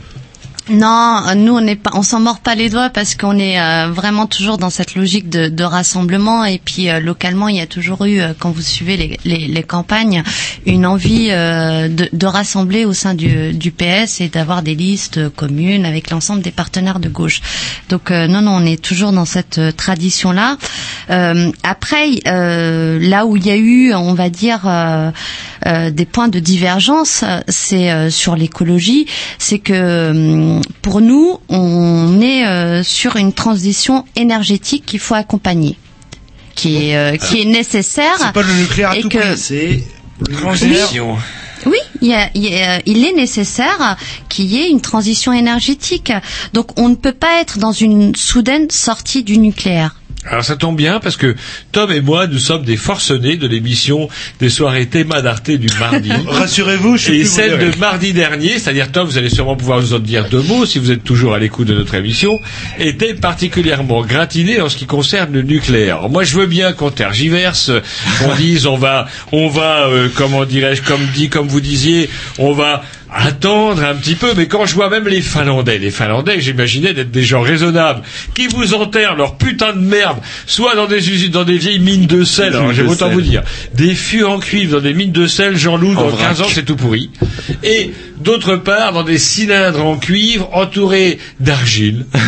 alors ils nous présentaient ça tout bien. Alors qu'ils ont du bois. Non, mais c'est tout pourri. du bois. Alors, Plein. en plus de ça, il semblerait, selon un, comment dirais-je, certains scientifiques, que le mélange, euh, comment dirais-je, tube de cuivre et argile, c'est tip top nul. Mais arrêtez de regarder les émissions qui vous font mal. Ah, mais on peut, on- après avoir regardé cette émission, je vois pas comment on peut encore soutenir le nucléaire. C'est Alors impossible. voilà, justement, ben, répondez-nous, Inde, euh, Inde, Euh. euh, comment vous allez pouvoir nous vendre le nucléaire après tout Mais ça on on n'essaie pas de vendre de, le nucléaire. On a un principe de réalité et de vérité. Pragmatique. Donc euh, voilà, c'est Je c'est suis. simple. Non mais Je suis avec vous. mais c'est Attends, pas mais ça. C'est le donc euh, lorsqu'il y a un engagement de, de baisser la part du nucléaire euh, dans la production d'électricité d'électricité de 75% à 50% à l'horizon de 2025, c'est c'est vraiment on est pragmatique et, et vraiment euh, responsable. Non mais on, on, Non, on a rigole, conscience vous n'avez pas des, euh, hier des, soir, euh, clair. non mais on ne nie pas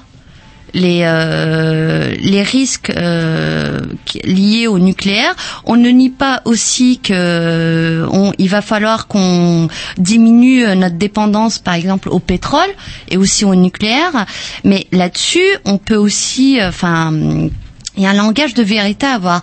Donc nous, ce qu'on propose, c'est la transition énergétique et euh, dans la dans laquelle on souhaite concilier l'écologie, mais aussi avec l'économie et aussi euh, l'emploi, le climat, la sûreté et la modernité.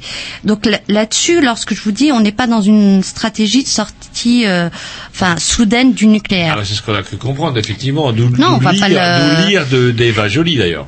Bah, les, D'une part parce que ça va menacer une industrie de pointe que nous avons en France. Non mais c'est euh, c'est euh, qui est qui est déjà fragilisée, mais il va falloir qu'on puisse euh, permettre la transition aussi de cette euh, cette industrie là, puisqu'on on, on risque de menacer euh, énormément d'emplois et euh, et aussi la conséquence c'est l'augmentation euh, des tarifs de l'électricité. Donc voilà. Donc c'est pour ça on parle de transition. Et, temps, que- là-dessus, il faut qu'on puisse diminuer notre dépendance au pétrole et au nucléaire, euh, maîtriser nos émissions de, de CO2 et en faisant tout ça, il va falloir aussi qu'on fasse en sorte de pas précariser les ménages et fragiliser aussi les entreprises. Donc voilà, c'est, euh, on va dire, c'est c'est nos défis. Donc euh, il y a des propositions claires de François Hollande là-dessus. Il a été ferme, il aurait pu euh, être euh, démago, hein, dire oui, oui, oui, oui, tout ça.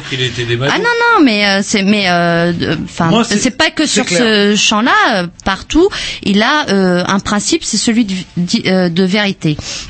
Donc, on a une stratégie qui consiste à diversifier nos sources euh, d'énergie. Donc, je reviens à l'investissement. Donc, tout à l'heure, lorsque je parlais euh, d'industrie, euh, là aussi, il faut qu'on investisse dans les filières industrielles euh, de ce secteur-là pour créer euh, des, des nouveaux emplois qui, enfin, qui, qui se préparent. Et, et aussi travailler sur en direction euh, des ménages et des entreprises. Donc euh, là aussi, euh, François Hollande parle de sobriété énergétique. Et, et là-dessus, en Bretagne, on, enfin, vous savez, euh, chaque année, euh, en période de grand froid, il y a, des alertes. ouais. Roger Donc connaît voilà. pas. Moi, je connais. Ah, Roger, il connaît pas quel enfoiré. les échos- C'est vous qui laissez toujours la lumière allumée dans les cabanes. Non, mais je vous assure que Donc moi, voilà, sur mon portable, c'est marqué travailler en direction aussi euh, des ménages pour qu'il y ait euh, et puis aussi des entreprises et ça passe aussi par des investissements pour euh, permettre aussi des travaux d'isolation euh, sur l'habitat. Ça, c'est un thème qui est très important chez euh, François Hollande euh, et aussi euh, donc pour euh, ce qu'a remis en cause d'ailleurs euh, Nicolas. non, c'est euh, Nicolas Sarkozy Non, est revenu sur les aides, que ça soit euh, à la pierre dans le cadre du, lo- du logement. Et, euh, et par exemple, je prends l'exemple de la de la région en en Bretagne, dans le cadre, vous connaissez l'ANRU? C'est euh, l'agence nationale de rénovation urbaine.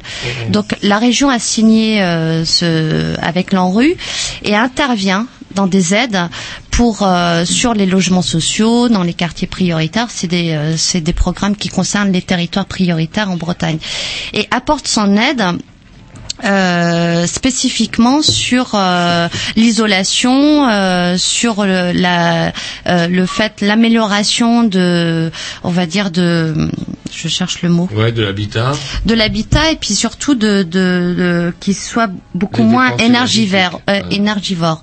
Donc voilà, il y a, y a ces aides là qui vont être amplifiées pour permettre aussi ces travaux d'isolation et euh, ça demande un investissement énorme, que ça soit dans les logements so- sociaux, mais aussi dans les autres logements.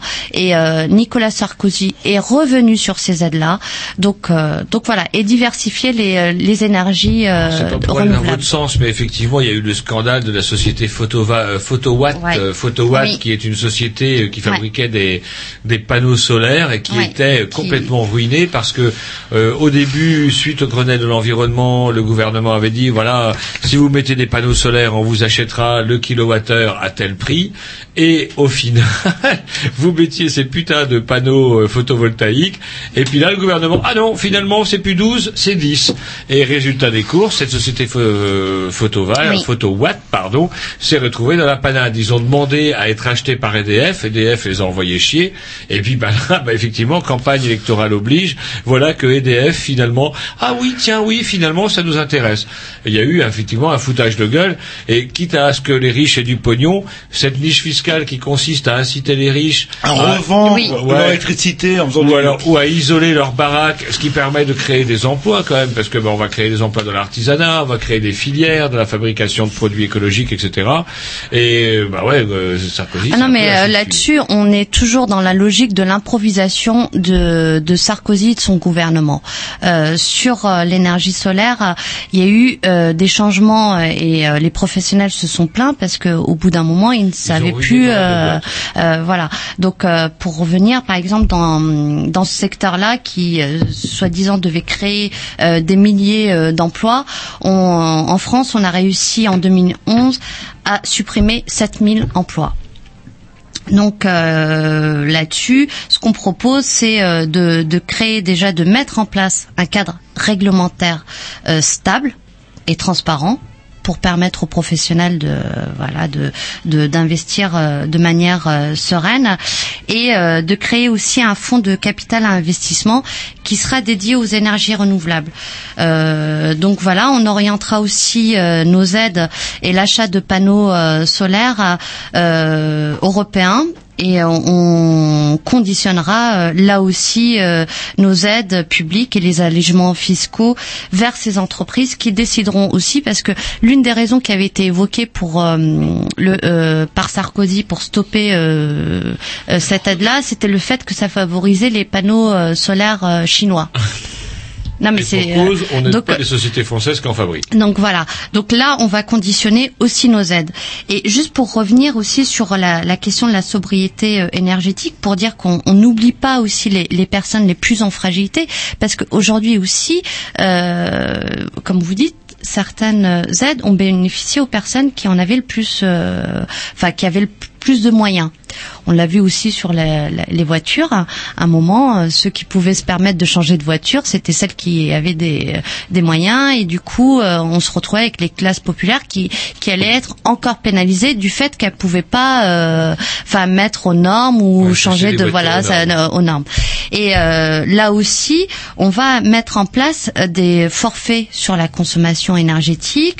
On va mettre des tarifs progressifs. Il est hors de question pour le Parti socialiste de de comment de pointer du doigt les classes populaires qui n'ont pas le choix.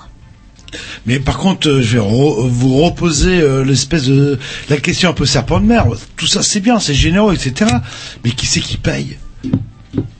Alors, vous m'avez dit. euh, Donc le- je vous redis comment on, on, Ouais, vous l'avez dit tout on réaffecte le- les, Ouais, euh, les dépenses, les recettes et, euh, Bah et ouais, tout on ça. dit Donc tout à l'heure, euh, ouais, mais c'est, c'est tr- enfin, ça me paraît très vague, hein, tout ça. Ce sont des, des chiffres qui, pour moi, vous me dites ça, 4 milliards, euh, c'est tellement abstrait que je vois même pas ce que ça fait 4 milliards. Le, sais qu'il faudra. C'est parce que vous n'êtes pas footballeur.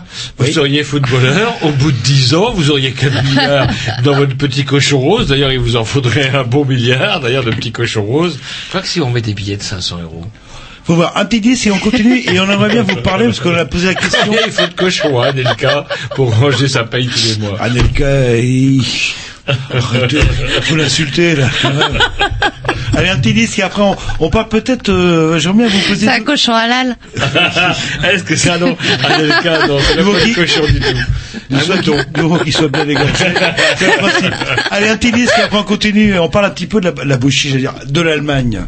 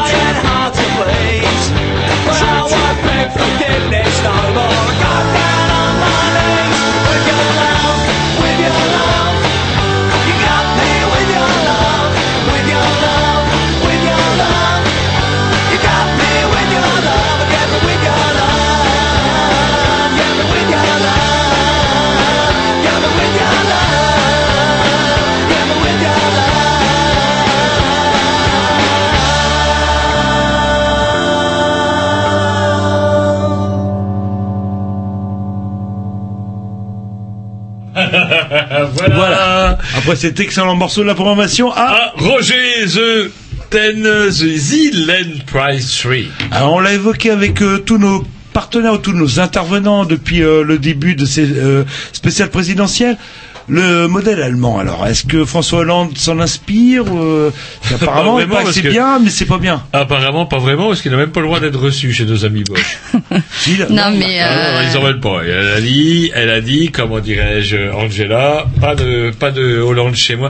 Qu'est-ce que c'est que cette rumeur? Vous y croyez, vous, à cette rumeur, effectivement, pacte, comme euh, quoi le pacte européen des, dirigeants conservateurs pour ne pas recevoir François Hollande Qu'est-ce que vous en pensez, vous? En tant que militante et puis même en tant que Ouais, citoyenne en, en tant que euh, enfin citoyenne, moi ce que j'en pense, moi ça m'est égal. hein. Franchement, ce que je vois, c'est qu'ils font tous partie du même d'un même courant conservateur européen. Donc voilà, c'est pas. Mais c'est quand même bien qu'on ait futur président de la euh, République d'avoir Non mais quand il quand, quand- Andorre et la quand, Belgique. quoi. euh, non mais euh, François. Hollande a aussi Andorre, des contacts disque, avec euh, avec euh, l'ensemble aussi euh, des euh, partenaires euh, européens. Vous savez qu'il y a un parti socialiste européen qui existe. On a des députés européens. Euh, donc voilà, on n'est pas coupé du monde. Euh, après, euh, ce qu'il y a qui reçoivent, il a demandé euh, à voir euh, Angela Merkel. Euh, demain, François Hollande président, on sera dans une logique de coopération. On est dans une logique européenne. Euh, le Parti socialiste est profondément européen. Depuis euh, très longtemps, euh, on a des, euh, on va dire, de relations euh, très fortes, que ça soit au sein euh, des différents partis socialistes européens, mais aussi avec euh, les entreprises, euh, avec les dirigeants européens. euh, Enfin voilà. Mais en Espagne, c'était socialiste. Euh, Zapatero. Oui. Et en Grèce, c'était pas des. Aussi. Il y a des socialistes. Si, le- en tant- je sais pas moi, en tant que socialiste, indépendamment de votre rôle d'animatrice de la campagne, je sais pas moi, comment est-ce que Qu'est-ce que vous en pensez, vous, de socialistes qui acceptent de collaborer à un espèce de gouvernement technocratique et de collaborer à un gouvernement dans lequel, jusqu'à il y a 15 jours, 3 semaines, il y avait encore des gens d'extrême droite, le Laos? Alors, euh, déjà le terme collaborer, c'est, euh, je pense que on est. euh, Je l'emploie? Non, non, mais là, je Non, mais je pense escient. que Je dire, là- euh, comment peut-on concevoir un gouvernement de coalition extrême droite, droite, parti socialiste? Je pense qu'ils sont dans un contexte qui est très difficile hein, et qui demande à ce qu'il y ait euh, une euh, logique de cohésion euh, nationale. Nationale. Donc euh, voilà. Le, Avec enfin, le Laos, non mais en- c'est dur. Vous imaginez, vous, une coalition euh, Front National, UMP, PS pour nous sortir de Mais la non, crise mais euh, nous, on est quand même toujours, euh, malgré, euh, enfin, le, le contexte de crise qui est euh, très très dur, euh, on a encore euh, des leviers. Et euh, n'oublions pas que la France fait partie euh, des puissances mondiales et fait partie aussi du Cinquième, socle.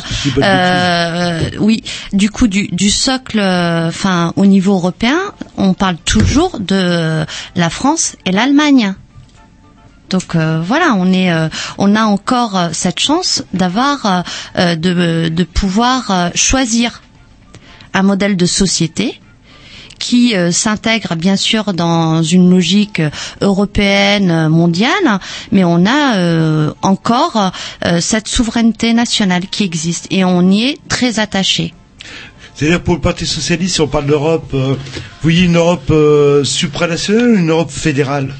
Ah bah là on a euh, différents débats, donc je pense que l'Europe fédérale, il aurait fallu la faire dès le début. Moi, ce qui m'emmerde, que vous emmerdez, c'est que les... Schuman, en fait.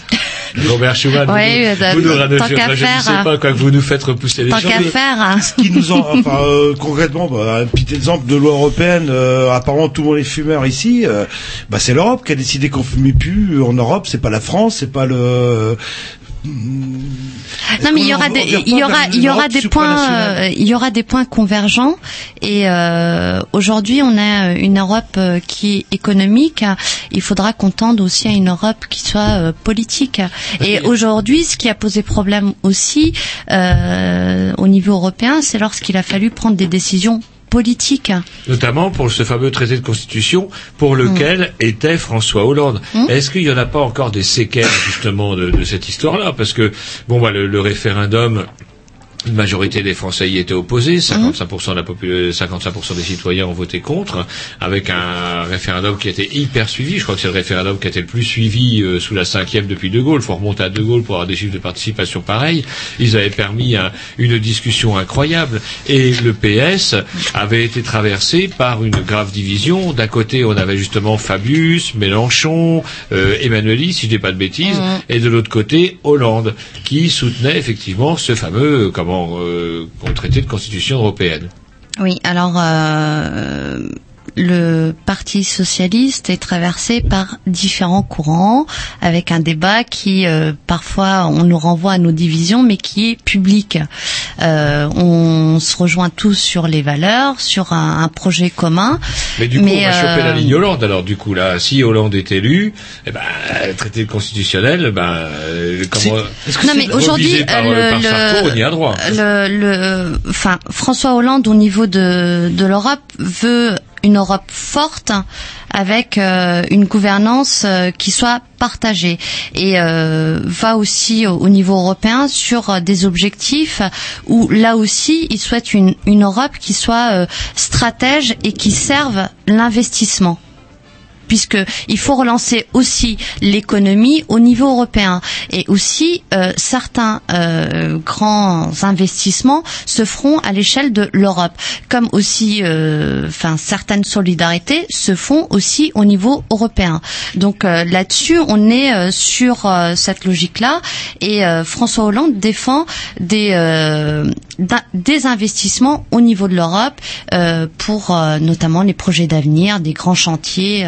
Euh, donc, Et puisqu'on parle aussi de, je fais une mélanchite aiguë chez. Ah, mais, je sais pas si vous vous avez avez dit, vous avez toujours avait- été communiste sans le savoir, mon Il bon avait un argument pas con en disant voilà le- la Banque européenne prête aux banques à 1%, alors que l'État français qui est endetté, lui, il emprunte à 2, 2,5%. Pourquoi qu'on fait pas comme les Bah, ricains, tourner la, la planche à billets, tout simplement?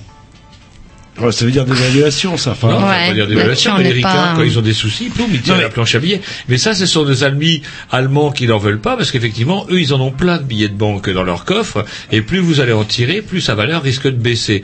Et c'est, bah, il y a quand même, euh, il y, a- Mais- il y a quand même un manque de Pour- solidarité en Europe. On préfère faire, revenir à- réduire le euh, des Grecs à 450 euros. Pour tant à- pis pour que, à, tant à pis ma, pour à ma question, pourquoi la Banque européenne, euh, au lieu de payer un, de, de prêter à 1% pour les banques privées, ne prête Pas à 1% pour les États Ouais. Ça permettrait euh, Aux que la entreprises Grèce directement, et là, on remonte Bah, le- dans les euh, dans les propositions, les engagements d'Hollande, c'est aussi de revoir les orientations et le rôle de de, de la Banque centrale européenne.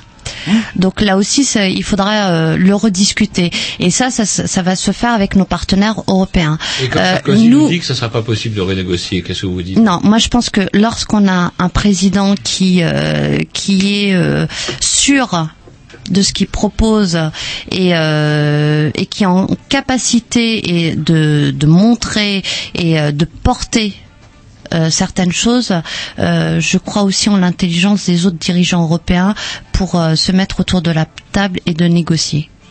On s'écoute un petit disque et après on va passer à la, à Jean-Loup, on va passer aux questions qui fâchent. Ouais, que la rubrique que nos- fois, il reste plus que 20, il reste que plus nos invités demi-heure. que nos invités préfèrent en général, c'est les questions qui fâchent. Là, ils sont bien détendus. alors, euh, donc un petit, oui, je sais Est-ce que vous voulez encore un peu de limonade, Inde Ah, je vais rentrer chez, euh, je vais rentrer, je vais être complètement bourré, ça va être. Non, pas avec la limonade. Pas chez que c'est pas passe. possible. Mais bien sûr que si. C'est parti avec une promotion à Jean-Loup. Je sais pas ce que C'est mais c'est vachement bien, forcément.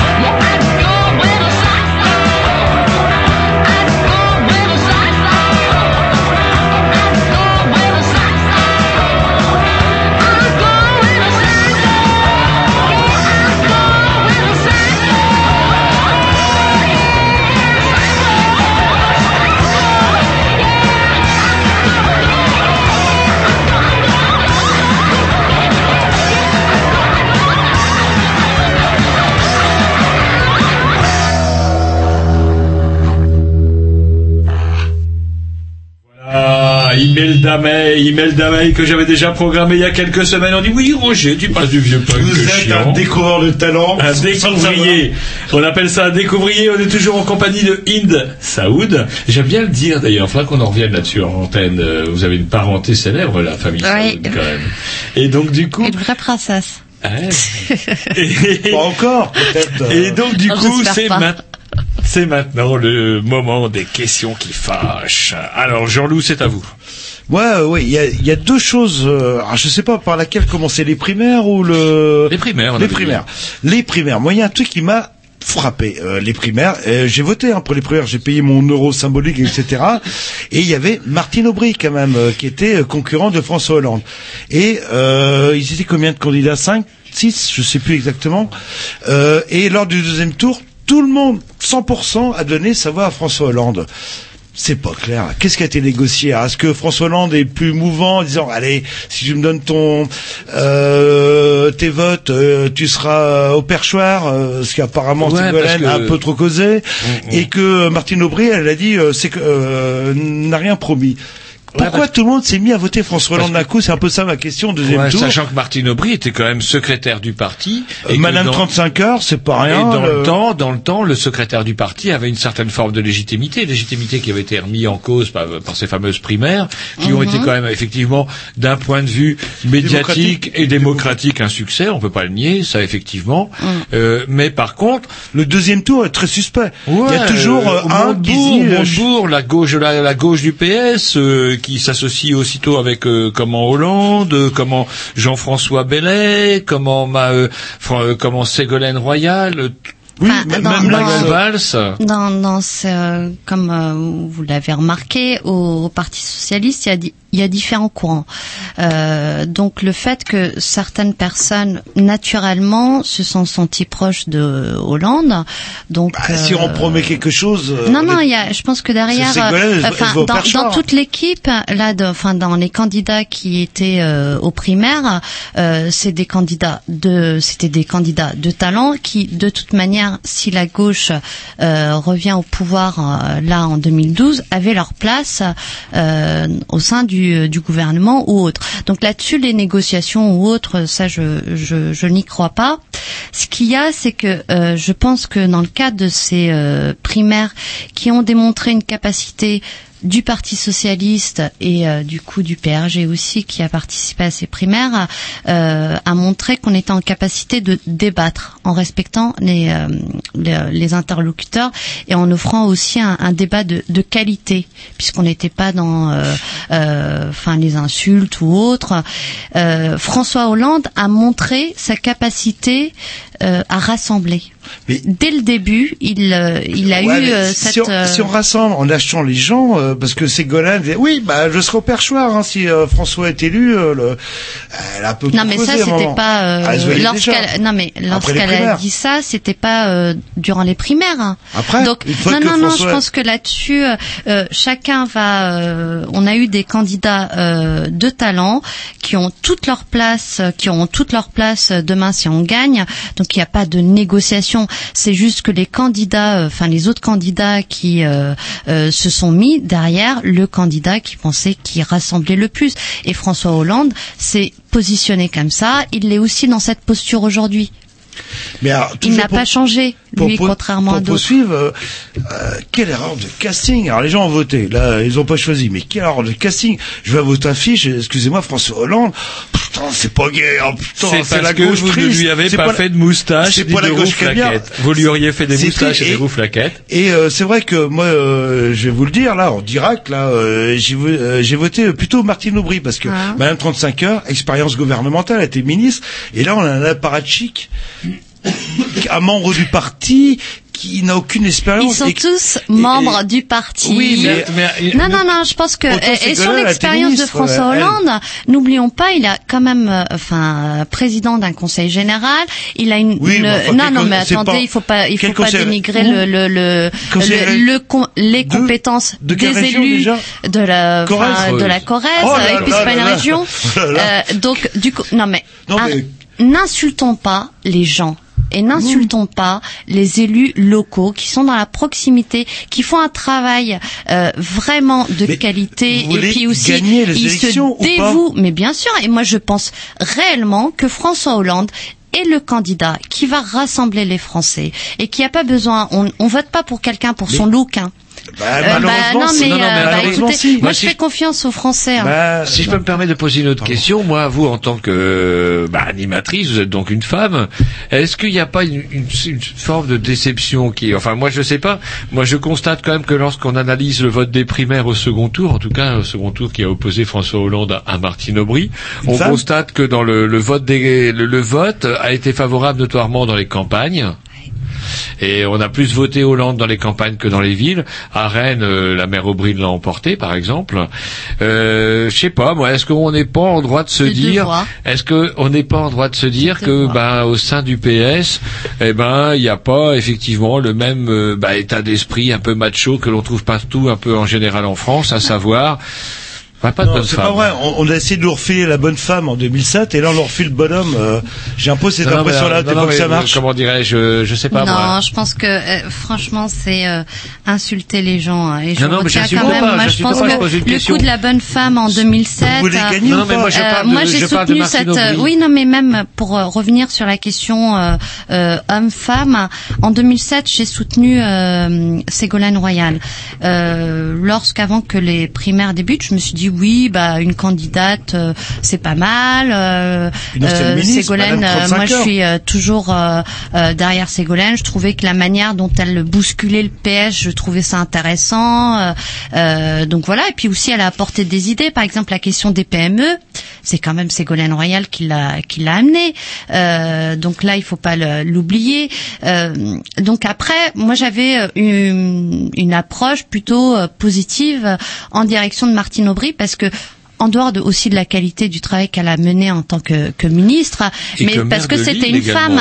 mais après, en même temps, mais en même temps, j'ai pas voté euh, Martine Aubry lors des primaires parce que euh, pour moi, elle n'était pas euh, la candidate qui allait rassembler. Et euh, j'ai, euh, enfin, au sein de, enfin, à ce moment-là, euh, mais aujourd'hui, ça aurait été non pas François Hollande et, et Martine Aubry, elle avait aussi la carrure pour pour être présidente. Donc voilà, à un moment donné, un temps un instant T, on fait des choix qui euh, qui correspondent à enfin à nos visions, à ce qu'on ressent et tout ça. Bah, Martine Aubry, bah, elle a pas euh, elle a pas euh, su convaincre euh, les militants et les sympathisants. Voilà, et ça n'enlève rien euh, au fait qu'on on lui reconnaît, euh, enfin, une qualité, une compétence euh, dans différents domaines. Elle le prouve au quotidien en tant que, que maire, présidente d'Aglo. Euh, donc voilà. Une autre question, euh, une autre question. Et juste pour finir, parce Oui, que demain on est le 8 mars. Enfin, le Parti socialiste est quand même le parti qui a mis en place la parité. Et donc, euh, enfin, voilà, euh, on est très attaché à la question de l'égalité euh, femmes-hommes et euh, aussi demain, lorsque François Hollande s'engage à mettre en, en place un ministère des femmes, enfin voilà, c'est pour aller encore plus loin dans le cadre de l'égalité professionnelle. Lorsque vous regardez les actions des élus locaux lorsqu'on est au pouvoir dans le- les collectivités, euh, au sein de nos administrations, on a mis en place l'égalité professionnelle. euh, Enfin. Donc sur cette question de, de femmes-hommes, euh, pour nous, on n'a pas de, enfin, on n'a rien à se reprocher. Après, la société, il faut qu'elle Vous êtes évolue la, aussi. la seule femme pour le moment qu'on ait eu euh, depuis les précédentes émissions. Mais euh, après, c'est ouais, vous dites que les gens ne votent pas sur un vote sur des idées, et ne votent pas sur une prestance. Je suis pas tout à fait d'accord euh, avec vous, quoi. Et euh, est-ce que vous n'êtes pas finalement ce qui va vous faire gagner, c'est que c'est euh, le, on va dire le TSS, tout sauf Sarkozy, et que allez, Hollande, pff, il m'emballe pas plus, et qu'on voit les chiffres euh, de la campagne électorale où je sais plus 70% des Français la trouvent ennuyeuse, c'est tout simplement parce qu'il n'y a aucun espoir que ce soit euh, que ce soit Sarkozy ou, euh, ou François Hollande, les gens n'ont aucun espoir. Et moi, j'étais un peu trop jeune, mais je me souviens de l'élection de Mitterrand où euh, où les gens croyaient, Bah, avec malheureusement, que- c'était un petit peu différent. C'était la première fois que sous la Cinquième République, Que les gens y croyaient, quoi. Non, mais qu'on avait une alternance. Là, il y a eu une alternance en 81, il y en a eu une autre, euh, comment dirais-je, en 88, puisqu'il y a eu la cohabitation entre temps. Il y en a eu une autre en 97. Et effectivement, bah, on s'est peut-être aussi un petit peu habitué à l'alternance.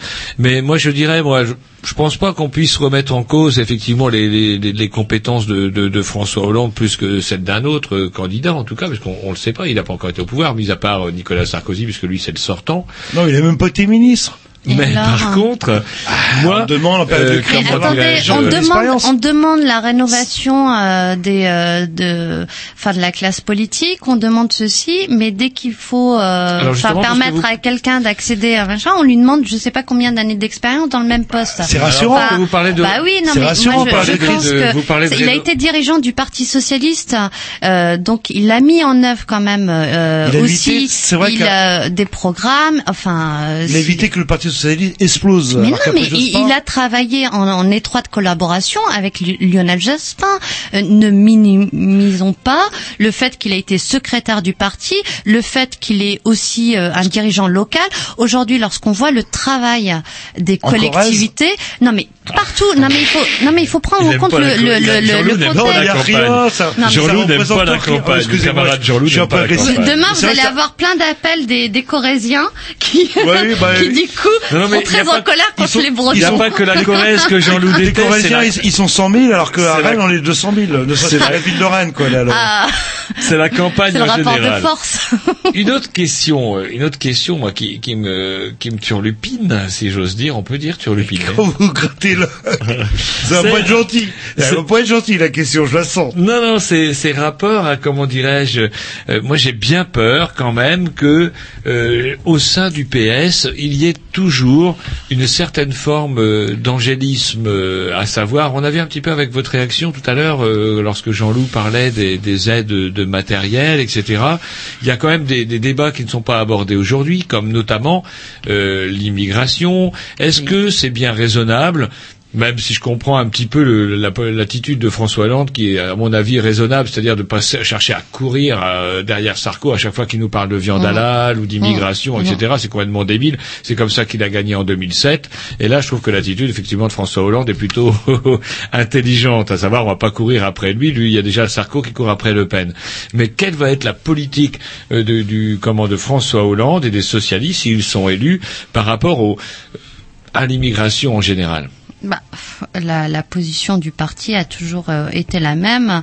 On n'a jamais euh, prôné euh, la, régular- la régularisation de tous les sans-papiers comme ça. euh, Enfin, voilà, il y a toujours Ah, il va eu le, il une, le une, dire une bonne partie non, des mais il y classes a populaires toujours qui sont eu. euh, détournées euh, de manière, euh, comment dirais-je, un ah mais on peu... le dit, ça franchement c'est soit on n'a pas envie de voir les choses, euh, on est dans une attitude responsable.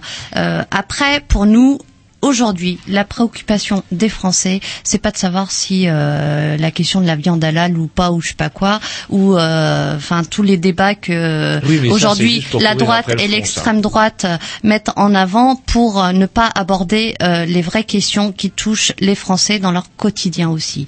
Euh, Aujourd'hui, la question c'est l'emploi. Vous l'avez évoqué, c'est le chômage. C'est aussi la question du pouvoir d'achat. Mais C'est comment le PS aussi peut-il rassurer les classes populaires qui se détournent des idées de gauche et qui vont vers le Front National parce qu'elles sont effrayées par une, une invasion que qu'on imagine, euh, comment dirais-je, inéluctable Mais c'est, déjà, moi, je, j'inviterais euh, ces personnes-là à aller regarder attentivement euh, le programme du Front National et le programme de l'UMP. Déjà.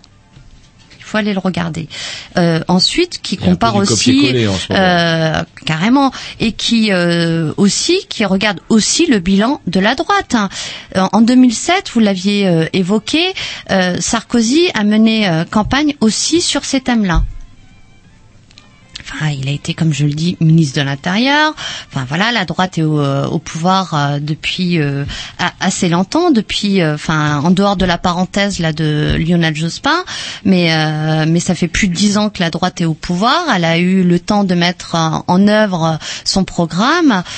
Enfin, aujourd'hui, lorsqu'il se dit, euh, je me suis trompé, je suis machin, je, enfin, Et le Fouquet, il y avait que ça de libre ce soir-là. Oui, voilà, et que parce qu'il avait des problèmes euh, conjugaux, parce que ceci.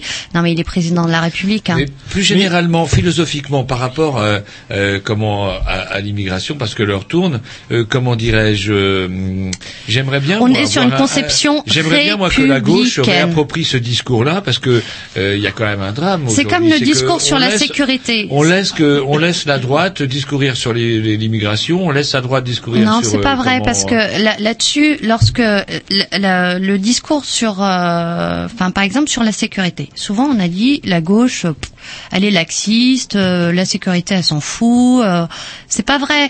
Euh, Lorsqu'on, il y a qu'à voir les, les- nos nos actions au quotidien et euh, et puis là aussi dans le programme de François Hollande euh, on propose d'augmenter euh, de 1000 euh, fonctionnaires pour euh, la justice, euh, la police et la gendarmerie par an.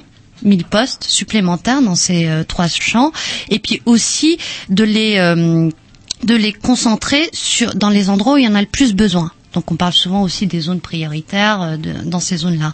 Euh, et sur la euh, le sur la sécurité, on est très ferme. Tout le monde a droit de vivre en sécurité et d'autant plus les personnes qui souffrent le plus d'insécurité, notamment dans les euh, dans les quartiers euh, prioritaires, dits défavorisés, les classes populaires, voilà. Et j'ai une avant-dernière euh, question à vous poser, euh, mais je sais pas si vous avez ré- ré- réussi à, la, la- en parler en quelques minutes. Est-ce que le problème du Parti socialiste, c'est pas le fait, euh, c'est un parti qui est né dans les années 30. Roger, vous êtes un spécialiste, la SFIO, etc. SFIO est né qui de la des objectifs précis. de la scission de l'international socialiste lors du congrès euh, de Tours L'idéologie. en 1920. Et ma question, en fait, est-ce que l'idéologie socialiste des années 30 n'a pas été atteinte et que on vous reproche de ne pas avoir d'idée C'est-à-dire, c'était quoi le, qu'il y a un semblant de sécu, qu'il y a un semblant de SMIC, qu'il y a un semblant euh, de toit euh, sur Vous les avez gens? 30 secondes. Parce qu'il y a une dernière question après, que nos amis de Dub Revolution euh, vont sûrement vous poser.